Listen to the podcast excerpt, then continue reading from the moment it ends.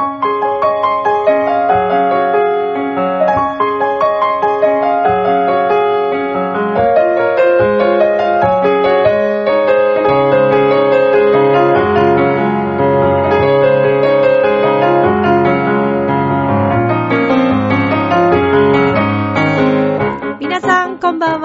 は。ミッチェルです。いかがお過ごしでしょうか？本日は5月の4日、木曜日ですけれども、もう連休始まりましたね。皆さん、楽しんでますか？さあ、えー、このミッチェルのラブミッションでは、恋愛、そして夢、ご縁をテーマに不可能を可能にするをモットーにいたしました私ミッチェルがお話をしていくという番組となっております。さあ、え今週のラブミッションでは先週に引き続きましてですね、えー男性の女性のなのかというところで、えー終わりましたけども、今日はその件についてお便りもいただいておりますし、その後もですね、いろんな方と議論をしました。そんな結果の話、まあ結果が出るかわかりませんけども、ね、男性の女性のの話ですよ。それから、えー私はですね、今あることに挑戦し始めておりまして、えーそんなお話。それから、もう、さっきなんですけども、ついさっき帰ってきたんですけども、えー実は今日はですね、大好きな本の著者の方の講演会に行ってきました。とっても学ぶことがたくさんあったので、えどこまでちょっとお話ししようかなと思うんですけれども、お伝えできることはしていきたいと思います。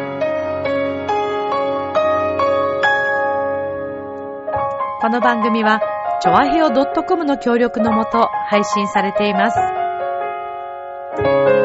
では今週も始まります。ミッチェルのラブミッション。皆さん、ウェルカ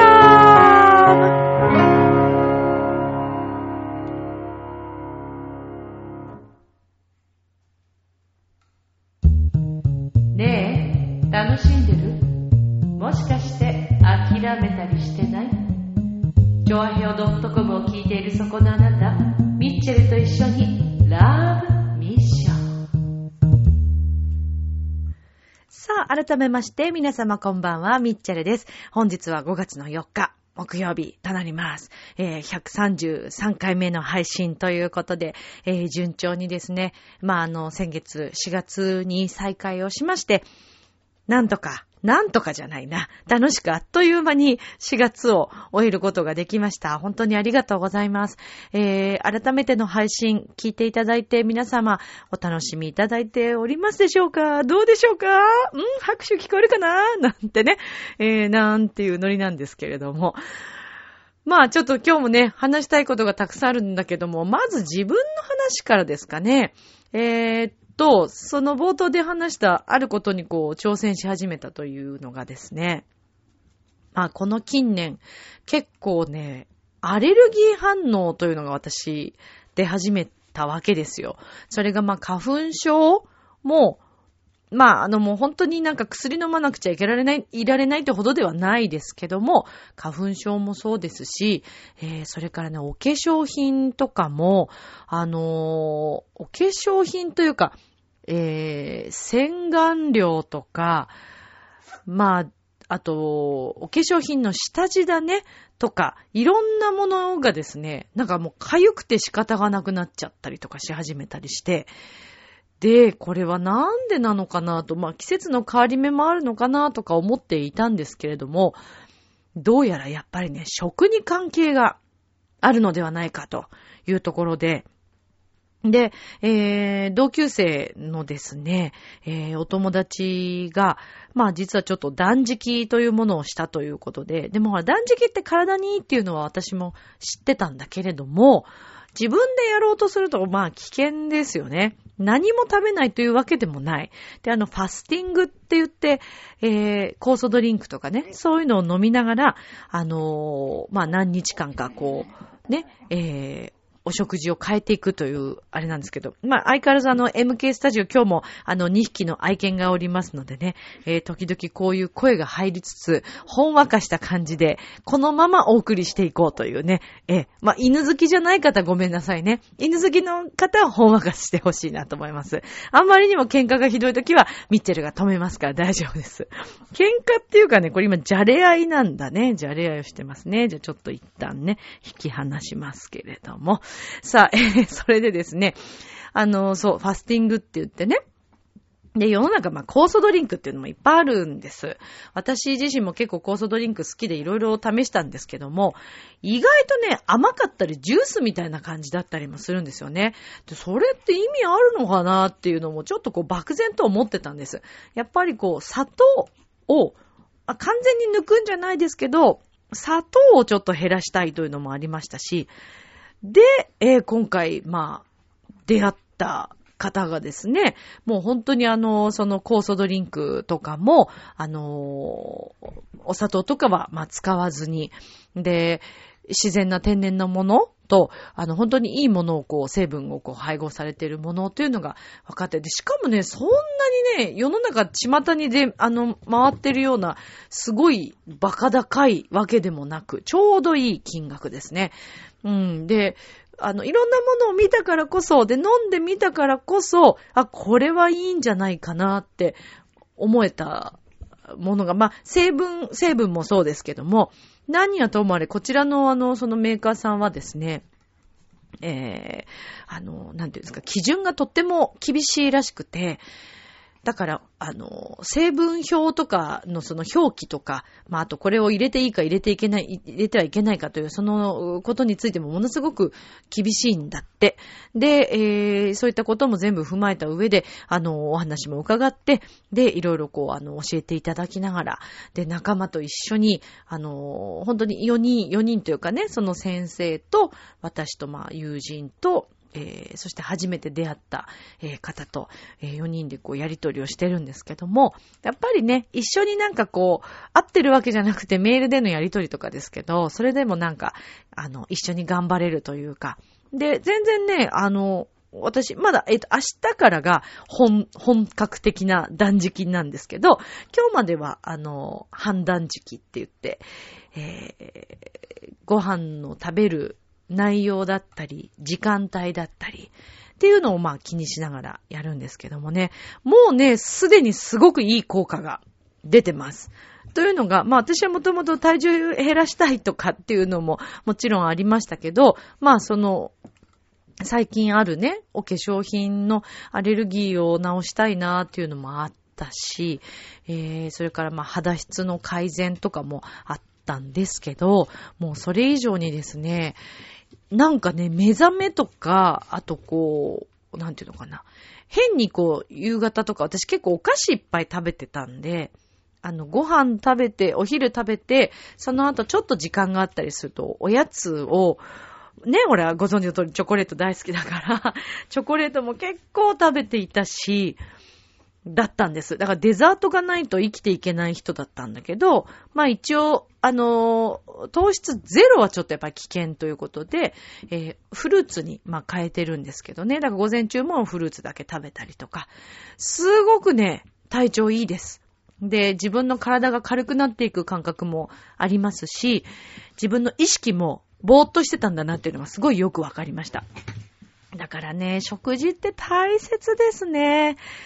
なんか、あの、改めて思いましたね。だからホルモンバランスとかも、いろんな、女性はね、特にまあ、男性も関係あると思いますけれども、自分の食べるもの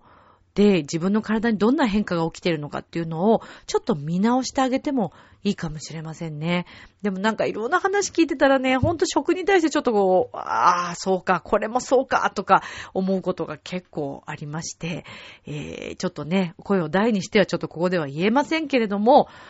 ま自分自身は気をつけていこうっていうふうにすごく思いましたね。あの、断食とか自分の体調とかね、えー、いろいろ最近こう変化があって何か、あの、改善していきたいなという方は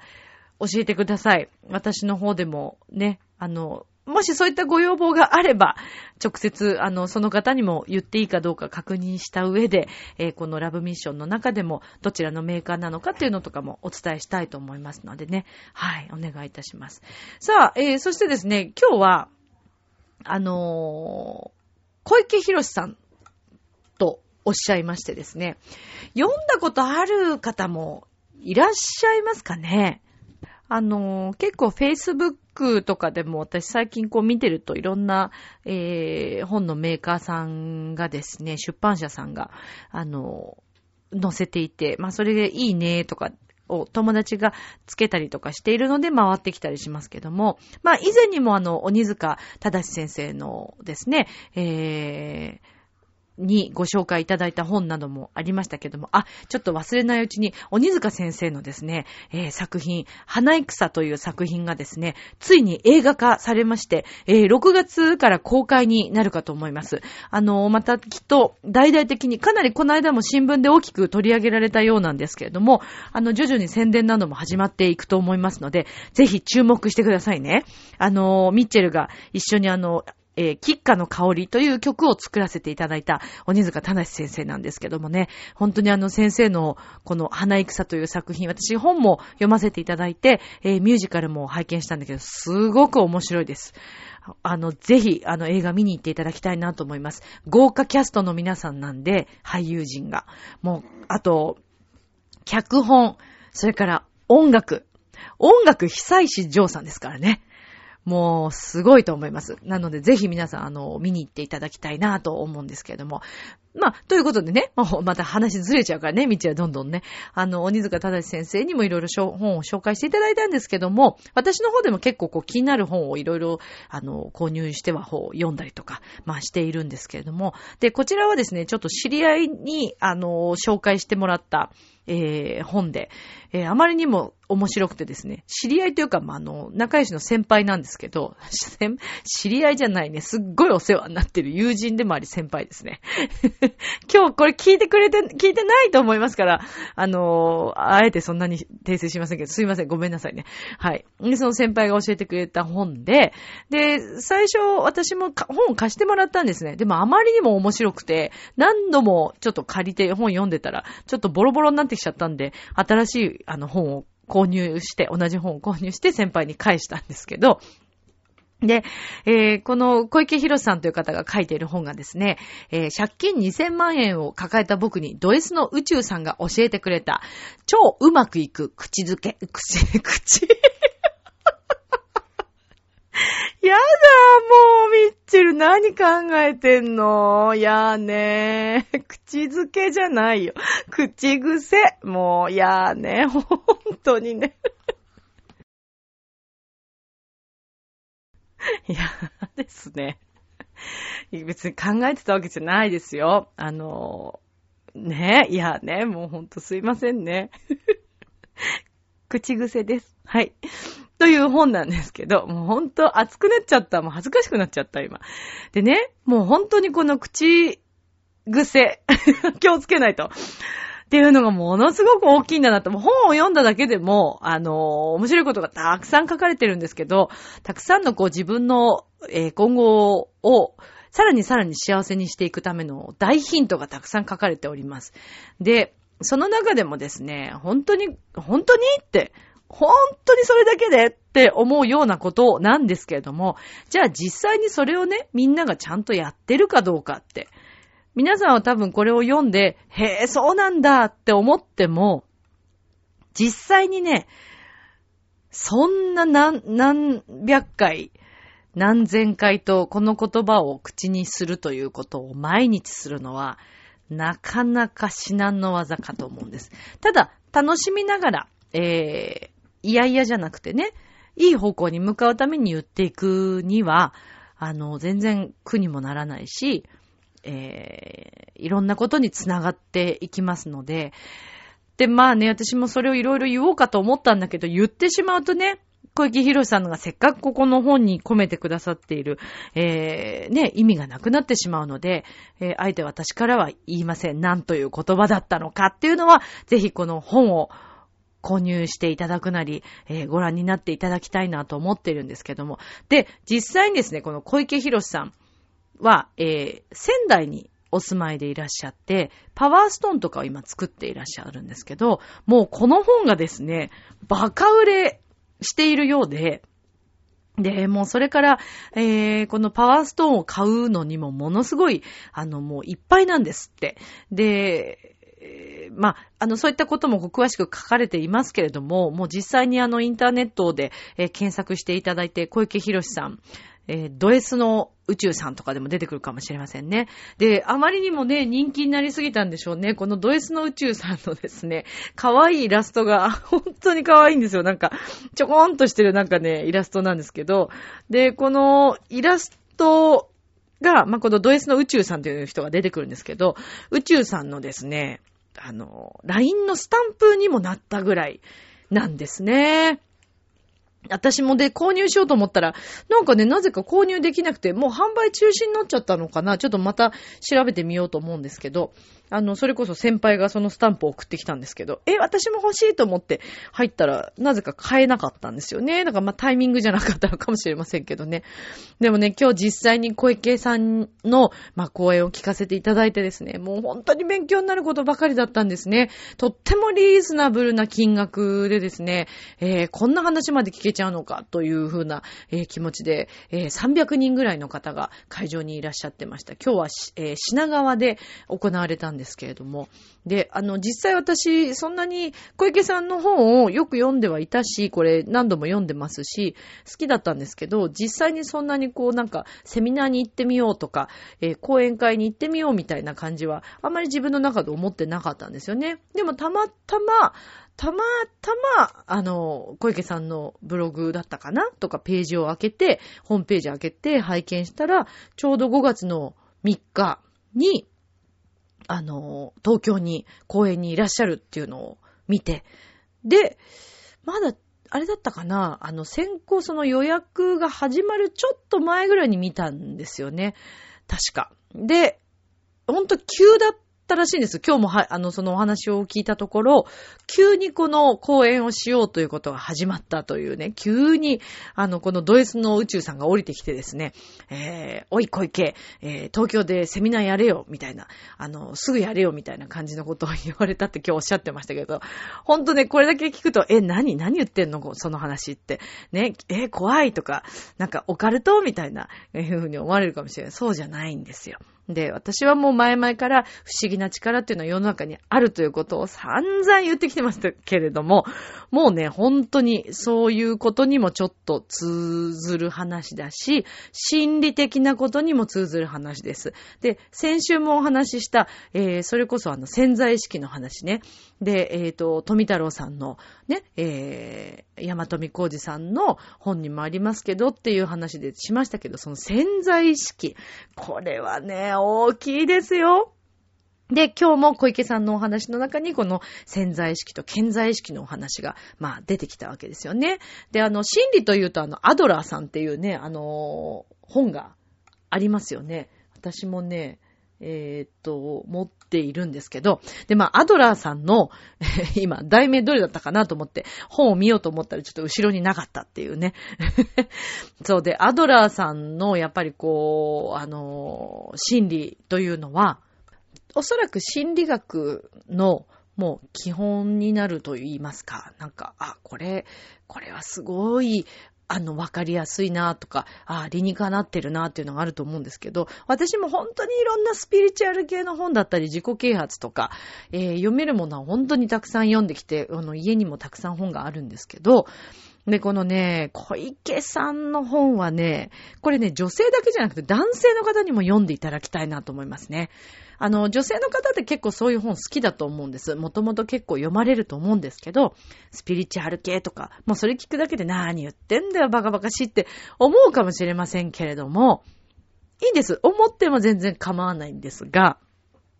今、自分がどんな、まあ、あの、人生を送っていて、どんな風になっていきたいのかっていうのを考えたときに、これまでと同じやり方をしていて、それで本当に進めるかどうかっていうのを皆さん立ち止まってちょっと考えていただきたいんですよね。で、私もいろんなそういう状況が起きたことによって、えー、あ、私自身もちょっといろいろ読んで、あの、学んでみたいなと思ったところもありますし、えー、私の場合だとこう歌の生徒さんに接しさせていただいて、えー、あ、何かもしかしたら心理的な何か原因があるんじゃないかなと思ったのが、きっかけでもありました。で、もともと私はスピリチュアルをすごい信じる人というか、自分自身でも経験してるので、で、今日お話しされてた中にも、もう同じような話がたくさんあって、あ、私って結構すごいじゃんって 自分で思っちゃったりなんかしてね。あの、すごいじゃんっていうか、あ、私にもやっぱそういう、あの、力があったんだな、みたいなね。すごく思ったのと同時に、私今自慢してるわけじゃないんですよ。何が言いたいかっていうと、皆さんにもそういう力があるっていうことをね、分かっていただきたい。で、そのためにも小池さんのまあ本もおすすめですし、あの、講演会行かれるのもいいと思いますし、こういった世界を全く信じないという方にも、ええー、って思いながらでもね、ちょっと目にしてほしいなーって思うんですよね。本当に変わりますから。私も、あの、実際に経験してるし、で、本読んで改めて分かったんだけど、自分自身が今までやってきた、私不可能を可能にするって言ってきてますけど、これがモットーって言ってますけど、これが重要なんですよ。で、えー、私以前にも言われたことがありました。ある、あの、生体師さんにですね、えー、私は思い込み力がすごいって言われたことがあるんですけど、生体師さんとか体を触る方って結構そういう力持ってる方多いんですよね。で、まあ見えるっていうかね、その人のことがわかるとか、会ってない人のことも見えちゃったりするんですよ。多分私の体を通して触って見えるんでしょうけどね。で、やっぱりね、こう、今思い返してみてもね、もう言われてる通りなんですよ。すごいんです。ほんとすごいの。もうだから私今日大興奮。で、多分今日このミッチェルのラブミッションを聞いてくれてるみんなもめっちゃ幸せになると思う。ほんと。私、いい、いい切るよ。いい、切っちゃダメだな。いい結ぶ。切るって言葉がね、結婚式用語としてあまり嫌いっていうのもね、あんま好きじゃなかったまあ言っちゃいけないのでね、切るとかいうね、縁を切るとかになっちゃうんで。結ぶにします。はい。もうあの、皆さんね、ぜひ、今日、これ聞いてラッキーだなって、あの、確信してくださいね。で、確信していただいたところでですね、え、お便りいただいてますので、ちょっとご紹介します。まあ、あの、先週の話の続き、男性と女性の、男、男性の女性のについて。で、えっ、ー、と、前回のお話としては、私の 元夫さんがですね、まあ、ハワイで結婚式を挙げましたと。で、その結婚式を挙げた写真をですね、バンバンバンと3枚ぐらい送ってきたということについて、えー、私は、祝福はしているし、すごく嬉しいんだけれども、写真はいらないんじゃないかっていうことについてのお話をしたんですよね、前回。で、えー、そのことについて、まあ男性の女性のの違いかなってことをお話しした上でですね、えー、むつきげんやさんからお手紙いただいてます。読ませていただきます。えー、みちゅうさんこんばんは。こんばんは。えー、この放送が始まる頃には、東京行きの夜行バスの中にいるむつきげんやです。おおー、もうこっちに来てらっしゃるのかな？えー、前回の放送で、えー、元旦那さんから再婚相手の写真が送られてきた件について、えー、自分の意見を書かせていただきます。最初に結論を述べてしまうと、自分は送ると思います。自分も絶賛離婚中ですが、元妻とは、えー、離婚後3年近く経過して形はだんだんと変わりながらも今でもとても仲良しです。実際新しい出会いに関する話もしますし、この間書いた約30年ぶりにお会いする女性のことも話しています。そういう関係だからこそ普通に写真送るんだろうなと思っています。結局のところは離婚後の二人の関係がどうなのか、これに尽きるのではないでしょうか。ミッチェルと元旦那さんの関係がわからないので、今回の件については特に語れませんが、自分の意見としてはこんな感じです。写真にしても、メッセージにしても、送る前に一呼吸置いて、これ送っても大丈夫かなと考えることが上手にコミュニケーションを取る秘訣ではないでしょうか。では、今回はこの辺で、えー、ミッチェルさんにも幸せが訪れますようにというメッセージです。ありがとうございます。えー、っとですね、あ、あの、で、ありがとうございます。私も、あの、むつきさん、すごく幸せです。大丈夫です。ありがとうございます。なんかね、みっちちょっと幸せなんですよ。まあ、多くは語りませんけど、結構幸せです、毎日。はい。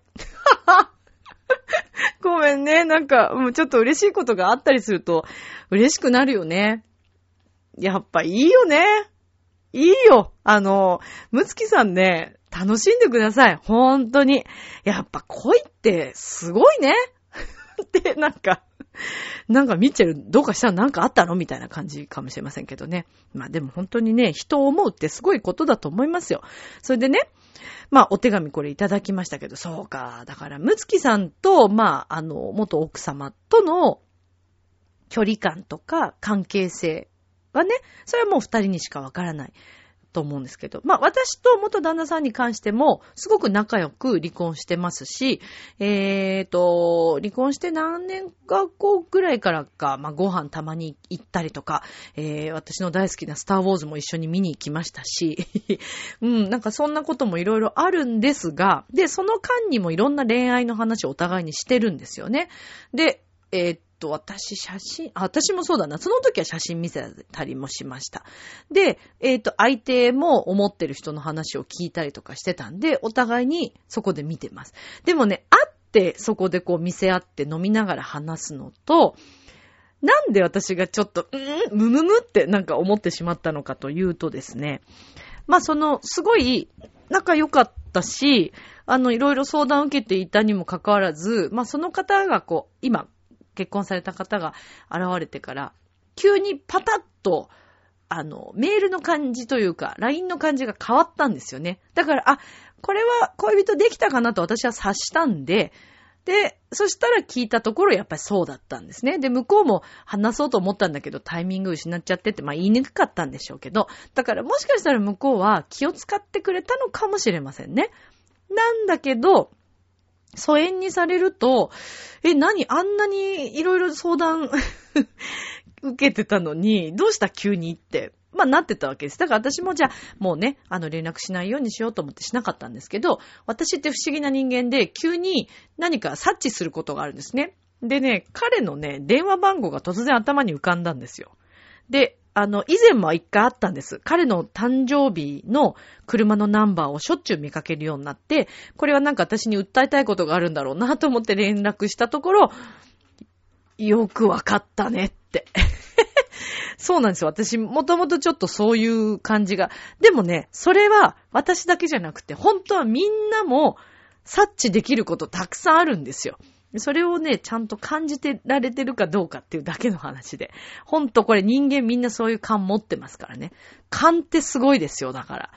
でね、ま、た逸れちゃうから戻すんだけど。で、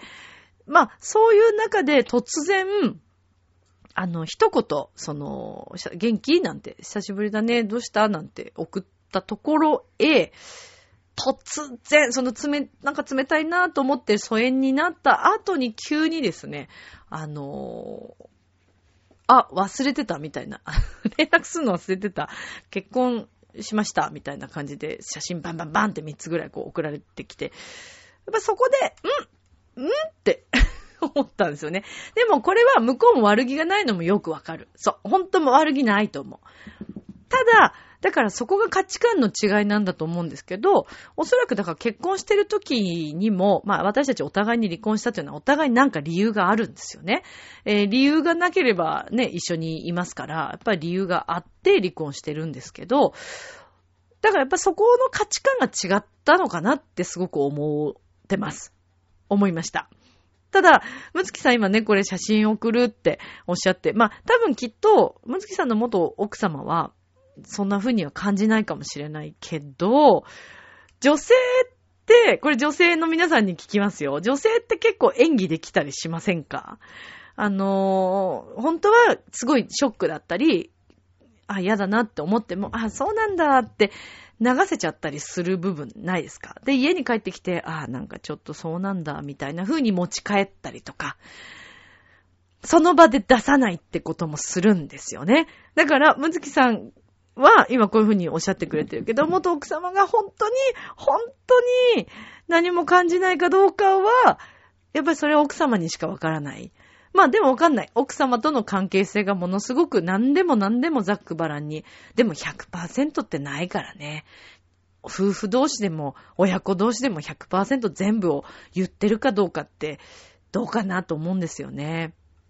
私自身もすごい家族と仲良くって、母親に何でも恋愛のこともほとんど話してるんです。何でも話すんだけど、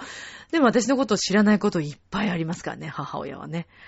いや、そんなもんだと思うんですよ。だって全部言わないよね。まあ、言う人もいるかもしれない。でも、うん、私も言う方だけど、それでも100%親に知られてない部分もあるなってことを考えると、夫婦も本当に100%、あの、そうなのかどうかはわかりません。でも逆に100%出さないからこそいい関係性だったりもするし、全部を出せばいいってもんじゃないからね。と思います。で、ちなみにね、私の周りに本当にいろんな年齢層も幅広く、いろんな方に、えー、男性も女性もいろんな方に聞きました。でですね、えー、っとね、どういうふうに言ったらいいかな。あのー、写真を送る必要ないねっておっしゃる方はすごく多かったです。というのが、やっぱりその相手の気持ちがわからないところにそれを送ってしまうことによって傷つけるっていうことが理解できないっていうのは大人じゃないよって言った大人な男性がいました。大人なというか、うん、あのー、そうですね。っていう方もいました。で、もしくは、いや、そうではなくて、やっぱりあの、むつきさんと同じですよ。何も気にしていない。だから、そんな、なんか深い意味もなく、普通に送ってるだけなんじゃないですかって言った、できた男性もいました。うん。で、女性は、女性たちはね、結構ね、送る理由がわからないってみんな言うんですよね。だからここがやっぱり男性と女性の違いなのかなーって思うんですけどね。どうなんでしょうね。ということで、えー、今日はですね、若干少し30分から伸びた感じですけれども、まあ、男性の女性のはね、違う部分があって、それで、まあ、地球は丸いということになると思うんですけども、もしかしたら、傷ついてる女性がいるかもしれないということを考えて、えー、むつきさんが最後結んでくれたように、これを送ってもいいのかなって一呼吸して、えー、それからメールなり、写真なり送る。そして伝える。っていうことがね、やっぱりコミュニケーションを取っていく上ではすごく大切なんじゃないかなって思いますけど、皆さんどう思いますでしょうか？明日もスマイルで Love me 一緒今日もありがとう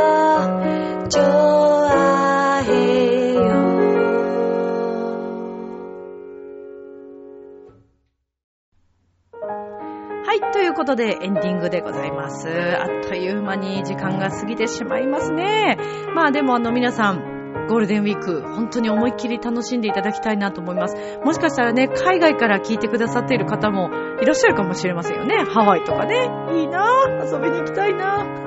さて、えーと、私ですね、6月の3日、えー、桶川市にありますですね、桶川市民ホール、えーと、響きの森というプチホールというところで、えー、久しぶりにコンサートがございましてですね、こちらね、室内楽のお楽しみ、ボリューム4ということで、8人の音楽家が奏でる小さなオーケストラ。その中で、えー、ビゼのカルメン、えー、3曲演奏させていただきます。素晴らしいメンバーの皆さんとご一緒するので、ぜひ遊びに来てください。それでは、今宵も良い夢を、明日も楽しい一日を。じゃあねありがとうバイバーイ